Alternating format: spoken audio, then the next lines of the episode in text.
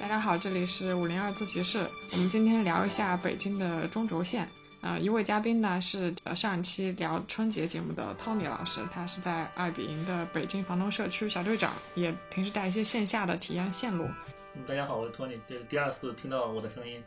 大家要适应我的快语速。对，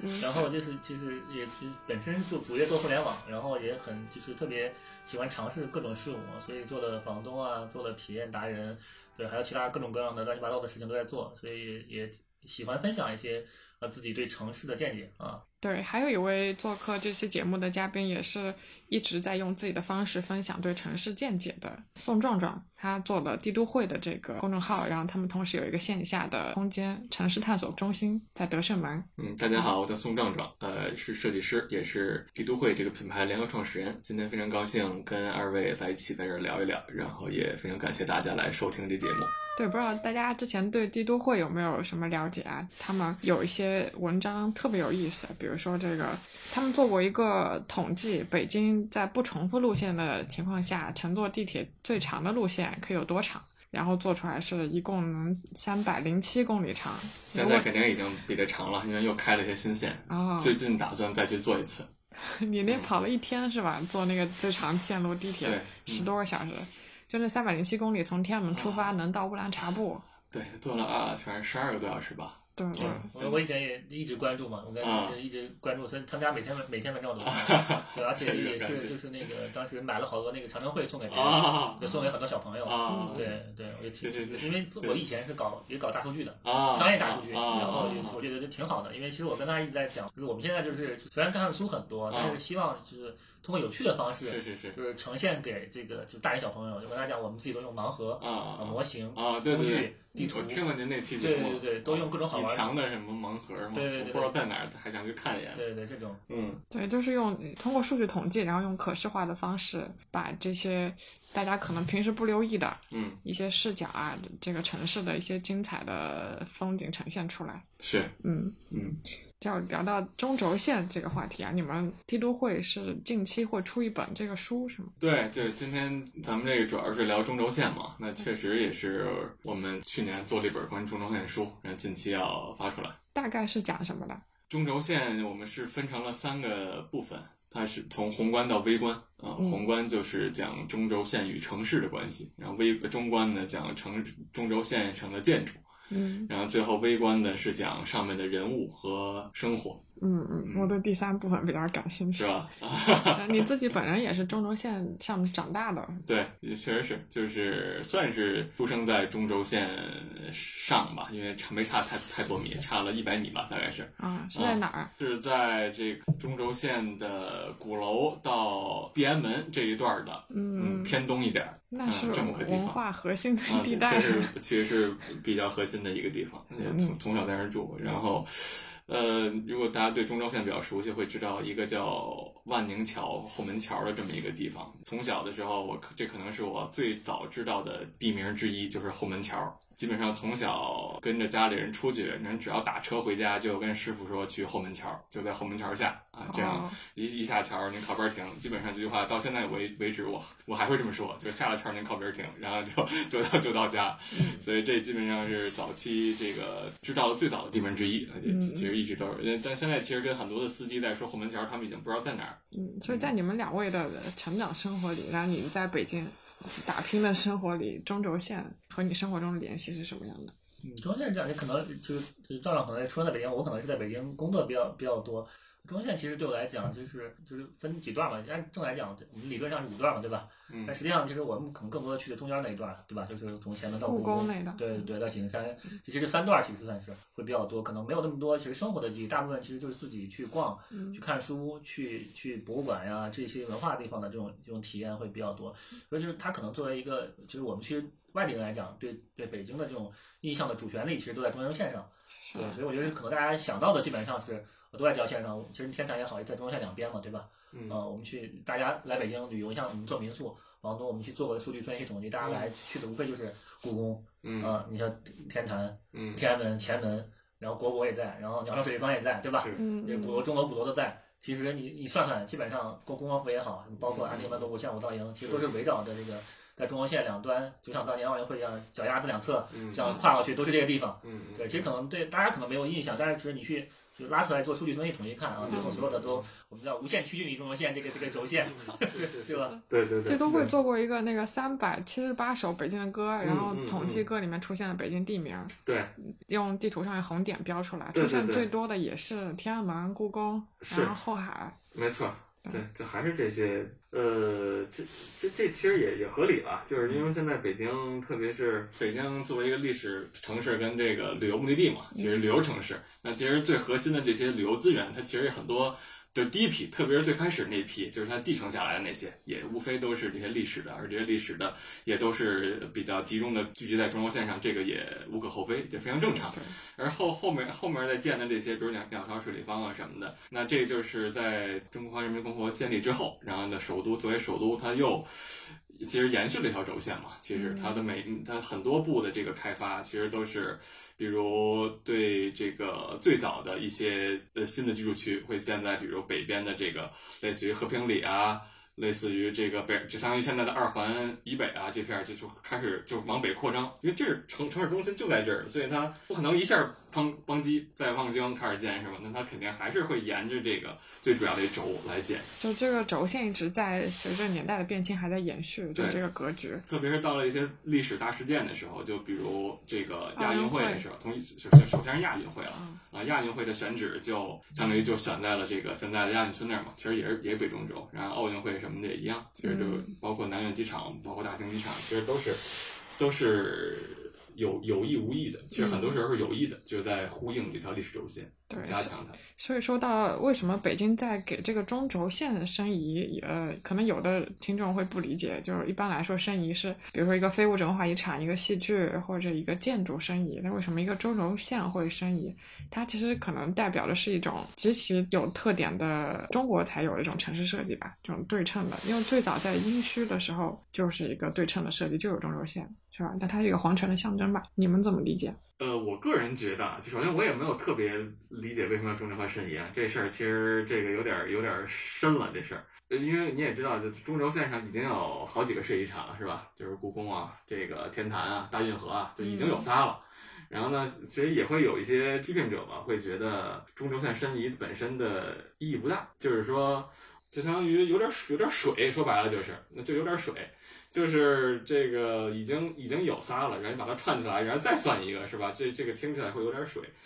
但与此同时，你刚才说那点比比较有意思呢，就是这个是一条，又既可以说它是一个具象的线，也可以说是一个抽象的线。嗯我觉得这个可能是反倒是它相对价值更高一点。刚才说的第一点就是它跟那些具象的已经重合了，是吧？故宫啊什么的已经有了，那那具体的这就是物质的这条线，似乎在我看来有点水，相当于。嗯啊、然后但是非物质那条、精神那条，反倒我会觉得它的意义可能会更重一些。对，刚才也提到，它后来又延长了，是吧？它的它控制性那么的强，强到了我们到现在这么多年过去了，还会往北建鸟巢水立方，往南建大兴机场的时候，还会呼应这条线。嗯所以我反倒觉得它这个精神意义上的这个非物质层面这一层，它会更特别一点。但这玩意儿怎么申？它为什么申？那就有另外一个问题了，它为什么申的不是非物质文化遗产，而申的还是这个物质文化遗产？这也也是另外一些人在批评这个的时候在说的。我们既然如果真的像刚刚我们说的，强调它的非物质这这条线，那按理说我们应该申的非物质。对，反正这个中轴线的精神含义，从百度百科上来说，就 介绍这个什么左朝右射，前朝后左右射左左左右前朝后射射，前朝后射，对嗯哎，我觉得是这样的，就是这个可能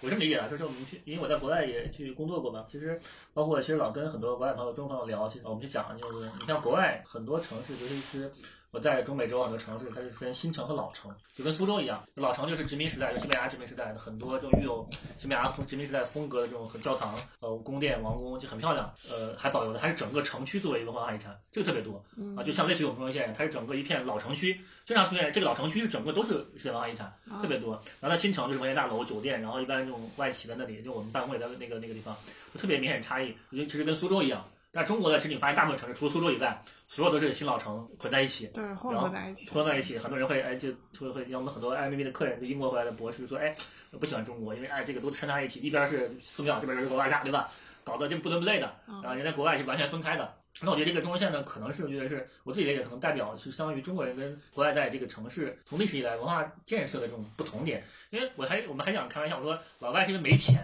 他拆不了旧城，他没钱拆搬迁，只能盖新城，这样成本最低。中国人呢是有大强权的统一，我们讲这个做好有钱做城市的规划，啊做好各种统一。但是老外其实只能是边修修补补，也没有钱，只能不断的去延长城市，去找新地方，因为这样成本最低，他没有拆迁费用。对吧？那其实我觉得这是两种不同文化体制的这种思潮的碰撞。中国人就喜欢强推一件事情，那所有都不是阻碍，对吧？你的拆迁，你的钉子户啊，你的老的中文讲不破不立，老的城该扒扒。你看那个毛主席纪念堂下面就是中华门，对吧？啊，喜欢大明门、大清门该扒就扒，该拆就拆。中国人不在乎，对吧？中国人就是永远就是前朝的东西都是糟粕都要搞掉，对吧？但是我这条龙脉不能动，在上面我要始终的延续、扩展、扩充、去发散、去去光华、去去光耀，像就像西安一样，挖了盖，盖了挖，这种对吧？烧了盖，这种中国人的这种思想真的就是我在认定一条一条脉络、一条主线，就中国人讲为什么中国线叫叫北极崇拜？中国人跟西方不一样，西方是太阳崇拜，中国人是北极北极崇拜，北极星朝着北极，对，朝着北极，所以是面就天子面南而至，是以沿着北极星的位置，所以这条是中轴线定义嘛。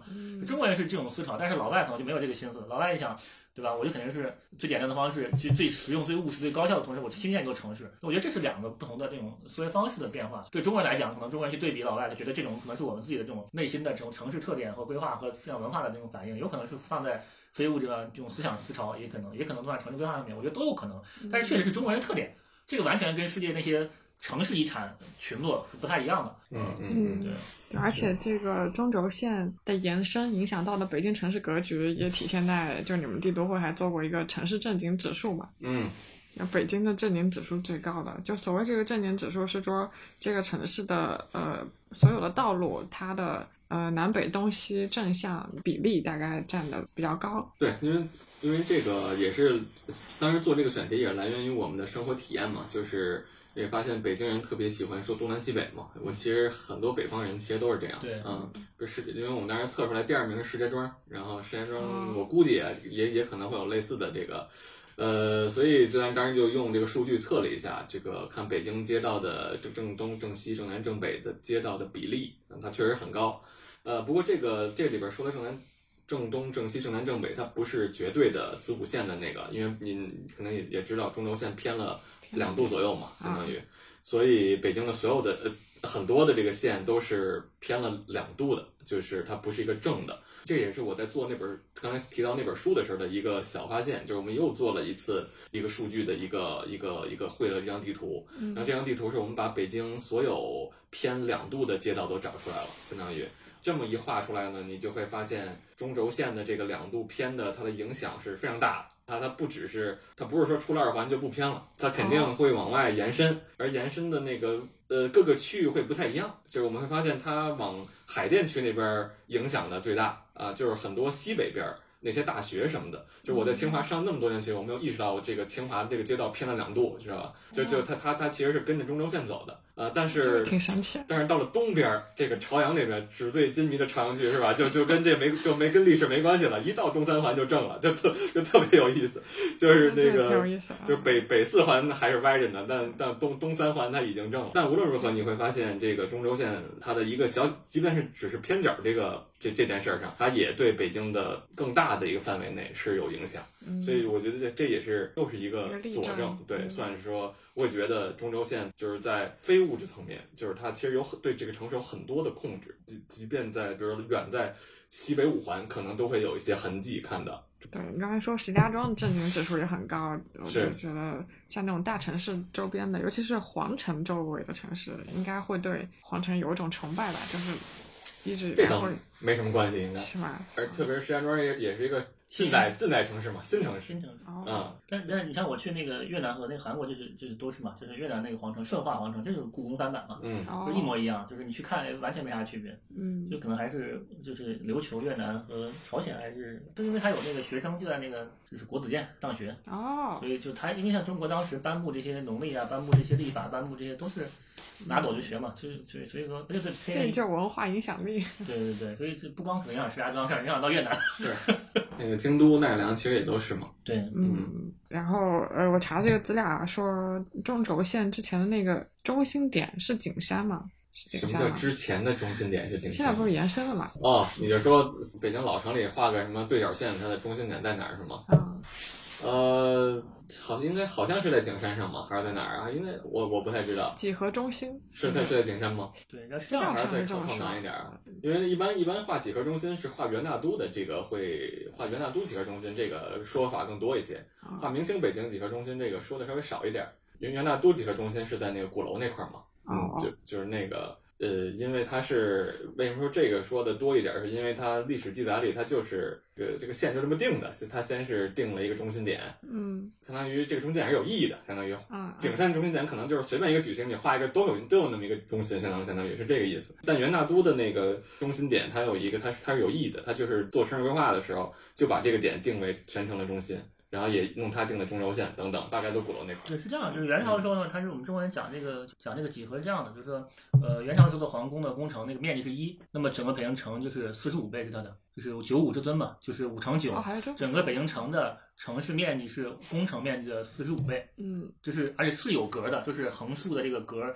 是几，就是它那个你可以拆解下来，你可以看傅斯年先生那本书，就是长九宽五嘛，呃就不太不太完全是，但是五乘九最后乘出来的面积就四十五倍，啊就它会有这种横竖的格儿。到了明清是最后呢，明清的那个明朝的时候说，我好像四十五占全了怎么办？明清就是四十九分之一，四十九倍啊，就不到满五十。就是你会看它的就是整个的那个呃工程，就是紫禁城这块的位置的面积是一的话，整个全城是它的四十九倍啊。这个中国是就有是城市规划是有这种几何判断的。观众还可以看看那个傅斯年那本书是有这种规划，就是往谁的书？傅斯年对，就古语所的这个就是北京城的这种城市那呃城市规划的那么那个书没。事，你只要后来看我们的书也成，把他们的说同他们那些童童话看中轴线那个书也行。就是这轴线最开始是怎么定的？这个这个还偏了两度这个方向。资料里面说，五十年代北京一次施工的时候，嗯，发现了石鼠、呃石鼠对跟石马，在地安门下挖出石鼠，在正阳门下挖出一个石马，对这这就把这条线定下来了。这都是传说，这都是啊这我对这个故事深表怀疑，你知道吗？就从你到现在没有任何一张照片关于这个石鼠石马的，哦，只有这么一段文字。我非常怀疑这是编的这个故事，深深表怀疑对这个故事。这样说这样挖出来，肯定放在国肯定在博物馆里啊，嗯是啊，那那一包括当时你挖出来，你当然都得做一下图像记录，因为画个图什么的，但从来没有。有道理。嗯，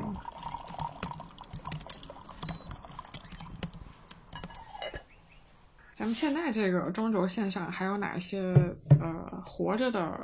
博物馆？就是比如说还在投入使用的一些旧址，大家平时可以去看的，或者你们比较喜欢的地儿。我特别喜欢去，就是前两年刚刚那个西黄寺，嗯西黄寺新开了。西黄寺就是你看前两年就是五百年都没开了，就是前两年五百年没开，对刚开的，就是不就就是大圣吗？啊，什么？天哪！是个冷笑话。是那个藏传佛教的那个那个那个寺庙，就西王寺、东王寺，东王寺没了嘛，叫西王寺就在中轴线往北一点，对，有空可以去看然后也是那个藏学的那个，就是藏学的那个那个那个学府，就是很多藏传学学子在那儿上学，然后哦，也是那个里面很多那个这个藏传佛教的印记，嗯。嗯，可以嗯，去看一下，挺好的，一修持一心。就继雍和宫之外，第二个可以看藏传佛教。对对对对还是比公比公公会低调一些，对，啊人很少，人很少。没那么张扬。嗯，那我不能忍就是西方寺的那个匾，新画的匾是用的华文隶书，对，一个电脑字体。是好像就是西方寺修的很新，就是新到你感觉它不是个不是个文物单位，那到里面去能看见啥呀？有塔，有那个五就五方就是那个就石刻就五座五方宝座塔，就是一种塔的形制，嗯然后后面里面还有那个就是各种金碧辉煌的藏传佛教的那种这个祭堂祭祀，嗯对这些包括唐卡。呃唐卡有，它有展览，嗯对，还有那个就是就是从那个明朝清朝开始啊，就是康熙他们定这个活佛传就是藏传活佛传世的这个制度，这个金瓶制签的这些规制哦呃历史要求都有展览，还挺好的，嗯嗯对，也有唐卡展，嗯，对我觉得这个还挺小众的，就看的挺少的，嗯是是是但其他这条线上的博物馆可能都人会比较多，可能还有还有就是那个应该是鼓楼旁边那个时间博物馆，嗯人也会少一点。博物馆时间博物馆啊？就鼓楼下面有一个，对，你看都不知道这个，不知道。对，就就就挺挺多这种，有几个这种小众博物馆可以去看一下，就人很少，但是它那个开的点好像不太固定，经常不开好像。对，因为那是一个打着啊博物馆名号的会所，对，哦那是一不能个私人会所，对这是一个，但不能现在不能叫私人会所了，所以就叫博物馆了。它那个就不怎么正常开放。啊，嗯，我说那个活着的博物馆的意思，也不一定是指 不一定是指博物馆啊，就嗯可以是呃老的建筑，但还在有什么新的用途的，或者是百年老店啊什么。但是我特别喜欢一个地儿，就是但是就是那个国图的那个文津馆，文津馆就是你像海淀那个图书馆，中国国图馆的前身是哪儿吗？就是那里。就是那个，对，那个就是就是就是那个北海边上，就过桥之前，嗯就对面就是中南海就。中南海北门对面，对，那个叫文津馆，那它以前是就是以前是明代的玉溪宫，就是清末的时候、民国的时候，然后找了是德国人还是反美国人修的，用中国建筑绿色琉璃瓦修的一个中国的，就是当时最先进的图书馆。哇，然后而且当时全亚洲最顶级的，就是仿照美国国会图书馆修的，里面有当时就有暖气、空调、什么卫生间这种。然后现在是国家图书馆的古籍馆，嗯，嗯，这个特别特别值得值得去。也是完全开放的，完全要你要预约，周末不开放，就平时要预提前预约，就是查要古籍资料。嗯啊，里边真的很漂亮。那个那那个夏天玉兰花，就春秋夏玉兰花开的时候，你从那个北海公园往里望，哇，可美了。然后另外一个我还。特别期待大高悬殿。嗯嗯，大高悬殿也是说是说慢一点，大高悬殿，就是就在景山旁边儿。嗯嗯，那个是进不去啊，这说是呃大修会开放，已经说了好多年了，是。就一年推一年，一年推一年。嗯。啊，对，那个就是你看明朝皇帝就是特别喜欢修道嘛，就是你可以，但是等着等着开吧，我觉得。应该是能开，对因为一直被军队占，所以那个是我也挺期待的那个地儿。嗯，就还有很多是在修，一直在修啥，对就没有开放没有开放。那正阳书局算啊，不算在重要线上。中央书局的创始人老人店算，张小营的初创始人其实可以算，嗯。他们家也是正阳门那儿生的，什么祖上是翰林，嗯对，清朝的翰林，老店是在正在正阳门那块儿，嗯。那他可以算，跟他一样，出生在这中轴线上。嗯，新店那西就远了点儿，西四就远了点儿。嗯。嗯，因为中轴线确实大家也都去的比较多了，但我反正还是比较喜欢的，还是那个钟鼓楼之间那个广场，那个广场一直是就特别具有市井的气息。就是现在在跳广场舞那对对对。对，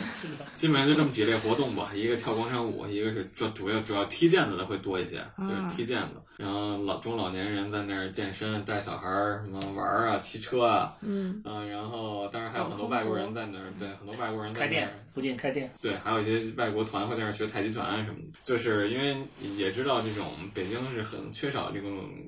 广场小广场的，就没有、啊没有这种类型的公共空间，就比较少。但公园还挺多。呃，公园比较多，对，但但是我们的公园基本上很多的，特别是老城里的公园都是有有围墙的公园嘛，就不是那种像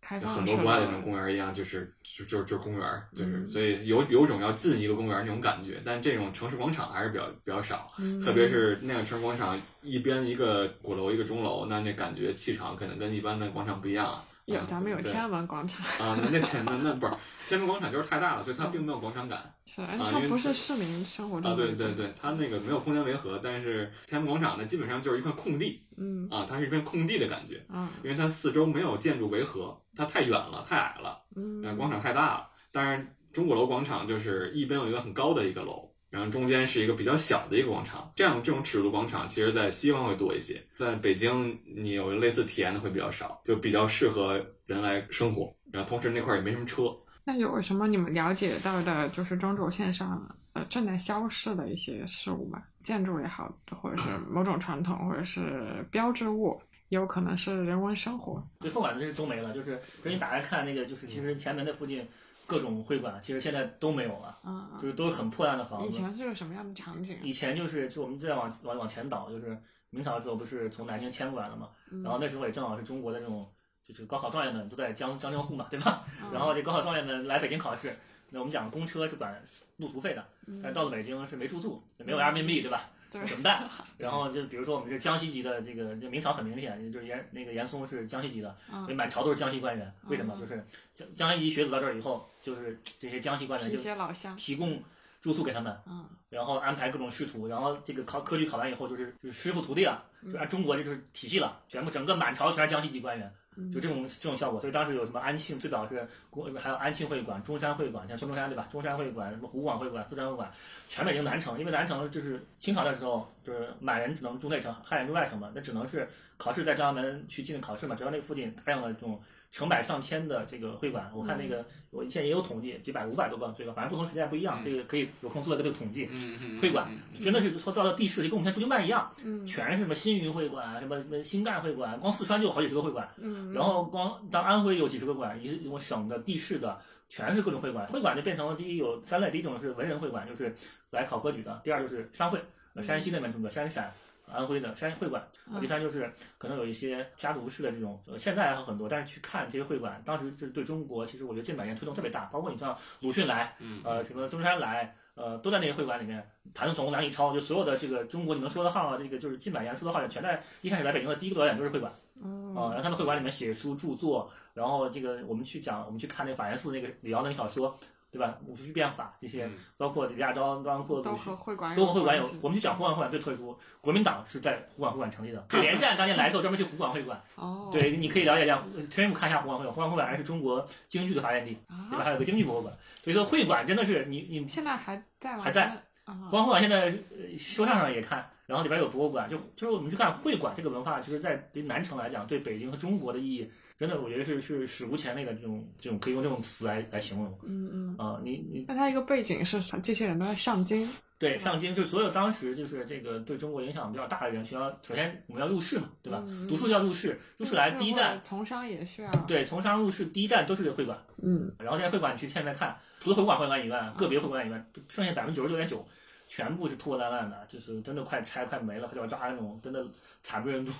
但是它没有被别的形态替换掉。现在都是民居，老百姓家里。哦。你像谭嗣同的什么这个这个梁启超的，现在都是好多这种，他们当年住过这些那个什么中中山会馆、南海南海会馆，都是破破烂的，就这种就就是快掉渣那种的感觉，但基本上都消亡了。对，因为当然有那会馆也是咱清代中早期，它是有那种满汉分治嘛。所以基本上汉民，甭管你多大官，都得在外城。那为什么都集中在前门那块儿？那就是因为那是一个沟通城内外的这么一个主主要的一个，就基本都在外城的北边，也就是现在的宣武区，就原来的宣武区崇文区的靠北那块儿，靠近前门那块儿。嗯，所以就造成了这么一个，其实就是还是那种移民，有很多的移民，然后来自各个地方的，而且都有一定高高智商的，然后这个来来赶考的呀，或者什么文人啊什么的。就各地精英移民集中在一个一个地方，那这个地方不就很发达嘛？就就很就很就很牛逼嘛？就就就就这样，全全世界都是这个规律吧，大概是，所以才会不断碰撞出来刚才所说的，无论是京剧啊，还是一些各种各样的文化，都在这个地方产生。嗯嗯，有这么也是有这么一个背景。当时那个区域应该是文化极其多元，餐馆都各种各样的。应该是这样，对，就是前门大师那儿。就上次建议去那个宣宣南博物馆，就是。它有这种，首先我们讲北京的这种菜系，对吧？嗯。鲁菜，对吧？为什么？因为当时山东的人多，就山东菜馆的多。然后呢，就是我们去读那个穆斯林上那本书，对吧？看过，然后都是回民去做，嗯嗯嗯，回民去做玉石的生意。然后里面，对吧？那这个里面也是相关的，因为牛街也很近啊，离对面。就是不同的这个商会做不同类型生意，你像山西人银票嘛，对吧？嗯。呃，这个皮袄。皮制品，嗯然后呢，包括一些这个山西那边的这种跟关，就是这内蒙那块的很多物料，呃，染织、织染、纺织的东西。然后陕西那边就是等于说米面的这种，包括这种牛羊的这生意。然后回民就在在那个牛街那块做什么？做玉石，做牛羊肉啊，这种生意，就是这就是可能就是都是这种相关。然后安徽的商人也在都在里面，就是就是会馆文化嘛，也在那里面。就是所以当时从各个维度来讲，商业文化，然后饮食。然后这些都是跟这些全中国各地来北京的这些人做生意的人去影响到一起的。嗯嗯，还有什么你们感觉到在消失的东西吗？中轴线上？呃，我是觉得比较明显的就是近十几二十几年，包括近期吧，那所谓消失的东西就是就是平民生活的消失啊，就是就是地气的消失啊，就是特别是随着这个中轴线申遗，申的其实还是。正统的，或者说是古代的皇家的那个仪，我们的申遗点都是非常都是皇家建筑，或者说是毛主席建堂这样的政府建政府纪念建筑，但它都是都是正统，都是官方的。那跟这个这套叙事相悖的一些东西就不那么符合了嘛，相当于就比较明显的，比如钟鼓楼那一片儿，这个当然这个跟中央和申遗关系不是很大，这个上一轮改造的时候改造的。虽说我比较喜欢那广场，但是之前那个状态我也挺喜欢的，相当于对，在这个钟楼北边有一个叫弘恩观的地方，里边曾经是一个非常混杂的这样的一个，对，有有菜那么一个小庙里边有菜市场，有超市，有这个即兴这个表演的这个剧场，然后有有有有台球厅啊等等，是一个非常平民化的，还老外也特别多。对，而且对，还是是一个据点，老外的一个据点，嗯，就类似这样的一个地方。但现在呢，相当于红文观是一成了是文物，它当然它本来也是文物了嗯，啊、但它因为现在是文物，所以就保护起来了。保护起来了，全都没有了，把原来那些三乱件都撤掉了。当然，这对文物是好，但它很显然，这个东西它对现在的我们的生活几乎就没有关系了，它已经它已经彻底没有关系了。啊就是以后可能做成一个博物馆，但博物馆与我们的生活的关系还是非常非常远的。其实还是我们就我们不会天天去博物馆，而是那同一个博物馆。嗯就类似这样的例子，其实近期可能是在这些地方，那可能在二呃十几二十年前，可能就发生在前门大街，是吧？嗯前门大街本来也是一个很具有生活气息的一条街，但在奥运会之前，是吧？其实也是结合这种大事件，现在结合的是中轴线申遗。嗯那么之前当当时结合的就是我们要办奥运会，啊所以要把一些城市的一些区域来整治。所以刚一开始说的那个问题，就中为中轴线申遗对北京意义，或或或者说我们为什么要申遗？那有一些地方城市可能是以申申遗为抓手来推动它的经济发展，来推动它这个旅游旅游业的发展等等这些。但对于北京这个城市来说，中轴线申遗并不会给我在我看来不会在这方面给它带来太大的收益。更多程度上，首先它是一个在物质上，它是一个推动城市呃更新的这么一个抓手。嗯嗯呃，而城市更新对于北京老城来说，是一个它的根本目的是减量，是疏解。嗯是吧？那么当你中轴线申遗的时候，当然是可以减量、可以疏解了。你把那些觉得与你本身这个城中核心区定位不相符的，就着中轴线申遗一块儿全给你疏解出去啊！这这这玩意儿本身你也占了文物了，是吧？那你就该拆拆，该该该迁迁。其实是这个是在我看来是很很重要的一个中轴线申遗的这么一个目背后的一个目的。嗯嗯，对。所以说，一个城市如果有 KPI 的话，北京的 KPI 排序优先级应该是政治和文化，嗯然后再往后呃肯定是政治啊经济啊 什么的都政治第一，文化第二，国际交往第三，国亲亲这个钦定的顺序。哦，但其实挺可惜的，我们这个周边这个这个故宫周边一圈儿啊，风雨雷神各种庙，其实大家都没有机会看到，全被中小学占着，然后尤其是皇上城这么好的地方，整个院院的站在很高的地方看你，然后进门大妈还会跟你吵那种。不让你进啊、这种其实是是我是希望看到那这种去慢慢去腾退，就是像国外就是每一个铜像就是一些小广场，就一条条街各种铜像串起来，呃，不同的这种大家单独的空间，所以也不会堵车，也不会有什么聚集，大家就是每在一个小区域内，我觉得就是就是需要参与嘛，就需要给大家更多的参与这个文化这个味道的地方，你刚刚说风雨雷神那个庙，你知道在哪儿北京能看到风雨雷电？就是故宫周围一圈不不不，是个笑话。风雨雷电，嗯，在哪儿看风雨雷电？猜猜科技馆吗？不是？窨井盖你知道每个盖儿它上面会是是写一个字儿，对嗯。是。嗯，说点正能量，嗯就正正能量。中轴线上的美食，中轴线上的美食。你这前门那一堆啊，你像安定门那块儿，我最喜欢那几个白葡老号，嗯。是卖什么的？清真，嗯，我每次带客人去那吃，然后对面那个那个清真的烤串儿，然后那个以前就是北边那几个呃华天旗下那几个老店，文美酒家，那是是哦。对。然后你往往南就是那个鲁菜，就是中央门前面都是鲁菜，嗯，然后还有台湾会馆那些，呃那些。会馆还是留下了一些遗产。对，然后那个啊就一名了，其实就是。中央门两边其实那个饭店挺多的，那老字号那些什么卤煮、火烧、炒肝都在那一片，就南城多那一片，但是就是就南城就是穷嘛，都是呃卤煮火烧，然后这个北城都是国营酒家，就是华天旗下的国营酒家，华天的，对，这就不一样，这是有区别的。反正因为中轴线中间那么一大段都给占了，所以那可能没什么吃的嘛，是吧？就是变成皇家冰窖，就是那个皇家的嘛，北海公园里面那个皇家御膳。反正也要吃，要么就是天安门以北，要么就是天安门以南，是吧？嗯也就这俩地儿可吃了。永定门那块儿也没什么可吃的，应该是就是中间两边都是天坛什么的。嗯，哦，天坛南门涮肉啊，南门涮肉是吗？天坛南门涮肉太多了，我不知道哪个是南南本本店天坛南门啊，是吗？对啊，啊，南门南门啊。天坛附近好吃特别多，总店。天坛附近特别多好吃的，就是我每次推荐就去天坛附近吃。嗯天坛附近那一圈儿围着全是各种就是老字号的那个吃的各种。就以前啊，最好的那个就在景山下面，地安门那个是满福楼，啊，满福楼对，王菲、谢霆锋天天爱去的，现在搬搬哪儿搬蓝岛搬了。蓝岛了。对，那个特别可惜，那是哦我推荐的那个北京火锅 top 三 top three，这个就是南门聚宝园加满会园南福楼。嗯，那个然后你说的那几家都是最老的那家。对满福楼不老，大概然后也反正也几几十年几十年吧对，但其实你说聚宝园也以前也不是也也不老，聚宝园以前是卖羊肉的，卖羊肉的，嗯后来是就是就卖羊肉，后来改成了那个火锅店，其实也也没多少年，也就几十年。是，他一九五几年还是卖牛羊肉的，你想想，关键是火锅儿它能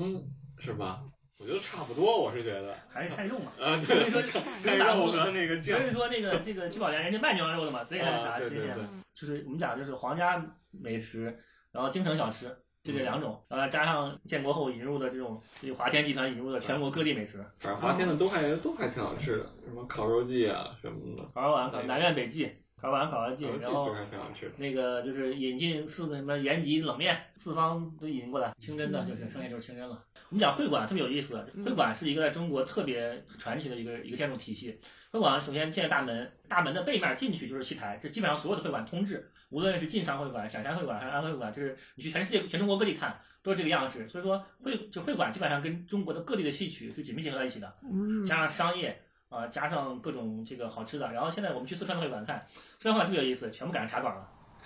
就是然后茶馆和古玩市场。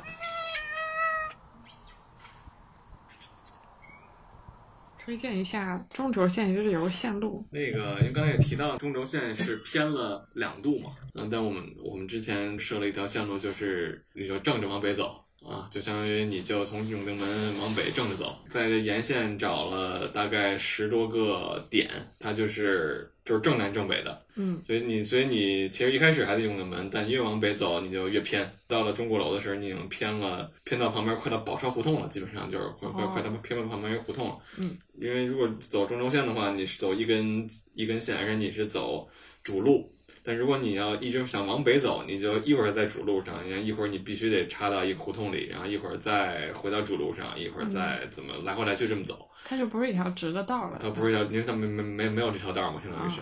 所以，所以这个可能会一是会让你去到一些很比较奇怪的地方，他们的意义仅限他们是跟中正门在同一条这个经线上，相当于这是它唯唯一的一条唯一的意义。那另外一个一点呢，就是你会意识到这个更明确的意识到中轴线的倾斜。啊，你就哦因为你到，比如到了安宝钞胡，快到宝钞胡同那个地方，你其实是能看见钟楼的，嗯就你也能看到它钟楼的距离了啊，你是能嗯看到这个距离的。你在长安街上，我记得那个点大概在劳动人民文化宫的南门吧，大概是，你还是能看见天安门的，相当于是，但那个距离是更近一些嗯啊，所以就是通过这么一条线路，你会更深刻的意识到它的这偏斜两度是有多大啊？，对对对，大概大概是这样。它就不会经过一些还有点看点的点嘛。呃，其实你说中轴线上这些点，要都有历史。你要想琢磨琢磨，都都都可以算是。比如其中一个点，我记得景山东北角有一个大铁门，那个就是正南正北，就是跟永定门相比。那那个门后边是谁，我一直不知道，一直很好奇，因为那后边肯定是很厉害的人在后面，后边房子也很特别，然后前面大铁门也非常的大，所以一定是厉害的人。正北那个方向上吧？他在永定门的正北啊，但是他在鼓楼的呃，就是景山的东北东东北边，因为他们偏了嘛。昨天那个水坛有一个那个古建筑博物馆，因为我看经常去看那个好多带亲子团的，就研学的，好多带小孩去那的嗯嗯特别多。但是那个我觉得，哎，古建博物馆有点浪浪费了，太太落后了，完全是只有展品没有展览。就是没有任何生动有效的，就是去这个展出形式，就不展，简直是在四十年代、四五十年代水平，就是简直无法吐槽，就是比起手博来真的差了一个世纪。嗯然后但是呢，就是属于那种古建筑的那种基础，带小朋友去就有了解。然后就是旁边对面就是自然博物馆，嗯就是特别适合小朋友去，嗯呃，看这个恐龙啊这些。嗯，然后再往就是再左边就是天桥，然后可以带小朋友看一些音乐剧，嗯啊、对这些，我觉得这这个下来这个挺适合小朋友逛一天的，都是适合小朋友的亲子活动会挺多的。嗯，我们可以聊一下中轴线上的都市传说。都市不是 啥传说呀？对，反正我们书里正好有一有一页，确实是讲这个中轴线上的传说，还有还是有。反正故事吧，也就都不太吓人。也就都那么那么回事儿，你知道吧？从北开始说，那这个祝中娘娘是吧？祝中娘娘的故事，钟楼那钟不好不好不好住，嗯那永乐或者说哪个什么皇帝非得让他那一个老头儿住，但老住不出来，嗯总觉得缺点什么。后来这个这老头儿的女儿发现缺的是自己，是吧？是然后然后哐叽就跳到这个这个干将莫言练剑啊就是是吗？那就是感觉差不多。嗯所以故事哐叽反正就跳到那桶水里了，然后哎哦一下他就住好了。啊然后那个，但是还还还还跳进去之前，老头还抓了一只他的鞋，呃，抓在了手里。就成了一一只绣花鞋的故事。然后那个就还还传说这钟一敲就发出了什么跌的声儿还是鞋的声儿啊，反正反正就类似于这样。就就就这样的故事。这书里你们能写这个？呃，这算解放前的还能写啊，解放后就不能成仙了，所以就解放后的类似于这个实属实马的，我们其实也写了，但是还是以一个就没有没有没有说它是一个灵异故事。中轴线沿线的这种故事还是还是有一些的，就包括这个套路都一样，所以不是特别有趣。比如还是啊，就是哪个皇帝让建祈年殿，祈年殿怎么也盖不出来，是吧？一个老头盖不出来，后来在大街上遛弯，看见一个乞丐。乞丐在那儿讨饭，嗯，然后呢，那个饭，但是他不好好讨，他把一个碗他扣着放，是吧？扣着放在那儿，然后还怎么着？旁边插了几根筷子，哎，这这大臣一下有灵感了，我们既弄个穹顶，然后不是穹顶，就弄一个攒尖顶，然后把那个弄一个圆的那个顶儿，哎，扣着一弄，哎，就成了。这是个圣僧啊，就就类似这样的故事，就不是特别有趣，我这感觉，就都是古代那种传说，对有点套路。近代的传说无非就是一个比较有名的，就是那个所谓的景山卫星图，看见一个神仙的那个，一个佛像啊，对，就是一个坐姿的一个一个一个佛，嗯，然后有人说是这是什么一个道教里什么人物设计了，就把那些呃景观的植被就是种植成你从上面俯瞰能看出一个像，呃，对对对，但肯定也就是应该是。巧合吧，应该是。那你们自己去逛中轴线的话，会去哪？就不考虑亲子，或者是给朋友提意见？不去中国线逛，人太多。中国线这交通也不方便。对啊，那经常就戒严了。就自己去骑，就就骑车走那个故宫东边那条街，就跟就是那个故宫跟那个普陀寺那条街，嗯，南池子啊，什么皇城根就那条街。对。然后我西边就不好走了，对，西边走就不让拐嘛。嗯，然后东边条就我每次就去那一片叫那个普陀寺，还有一个那个东苑戏楼，它是慈禧太后以前那个戏，他们现在改了，被一帮那个奥美的人给收了。嗯，然后他们经常搞一些那个，就是你像漫威那个那个漫威电影的宣头展，有很多精英演出在那块儿。还有下午茶，他下午茶特别酷，他下午茶可以看那个皇上城那个顶，嗯，特别好，那下午茶还挺精致。然后他们请那个老外大厨，然后包括那个那个地方，我觉得可以。那地儿叫什么名？东苑戏楼哦，东苑戏楼对，可以去逛一逛，就是搞得现在挺好的。哦，啊，那还有一个核艺术馆，我发过那个朋友圈，核艺术中心，嗯，就是就在那个那个葡萄方面，嗯，然后里面是办画展的，嗯，里面就是有假山有水，就是一个苏州园林，特别漂亮，很小的苏州园林的风格。我想过以后这种东西真的是你下来的。就是如果把它作为一个呃旅游目的地做一些推荐的话，其实可以有这样一个设想，就比如说这条线上有几个打卡的点可以去看的点，每个点你去了之后，呃，你拍张照片也好，或者说你可以获得一个什么勋章或者纪念品，然后你集齐了这条线上所有的点，你可以兑换一本书，似乎要比单调的说你带一个旅行团从南走到北要好一些。嗯。反正现在呃，我似乎我们这儿还没有形成那种盖像日本那种盖戳的那种文化，因为日本那个真的是所有地方都有戳嘛，相当于是，就是他那个那种意外发现的那种感觉，我觉得是很重要。盖戳文化也不知道怎么形成吧？那个那个石家胡同文创馆有一个石家胡同博物馆旁边有个文创馆，它就是那个有个北京小地图给小朋友，然后他们这个。那个内外天皇城四，嗯，都有一个戳，盖戳，小朋友使劲盖，一口气可以盖，然后对，一个地儿盖，一个地儿可以盖全，对啊，对啊。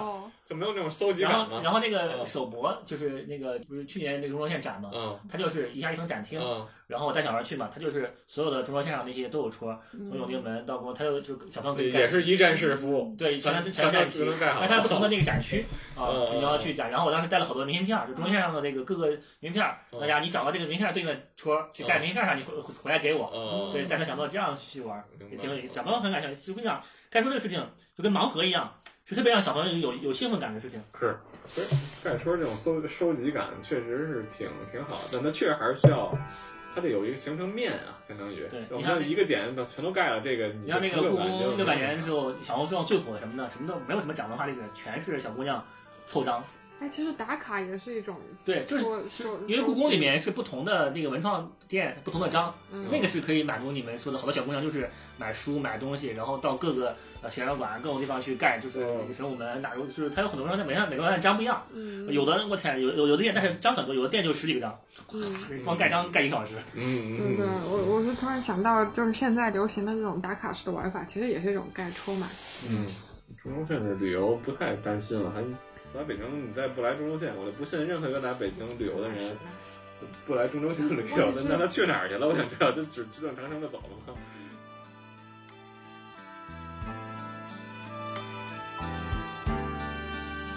感谢两位嘉宾分享了北京中轴线上的许多故事，谢谢大家的收听，下期见。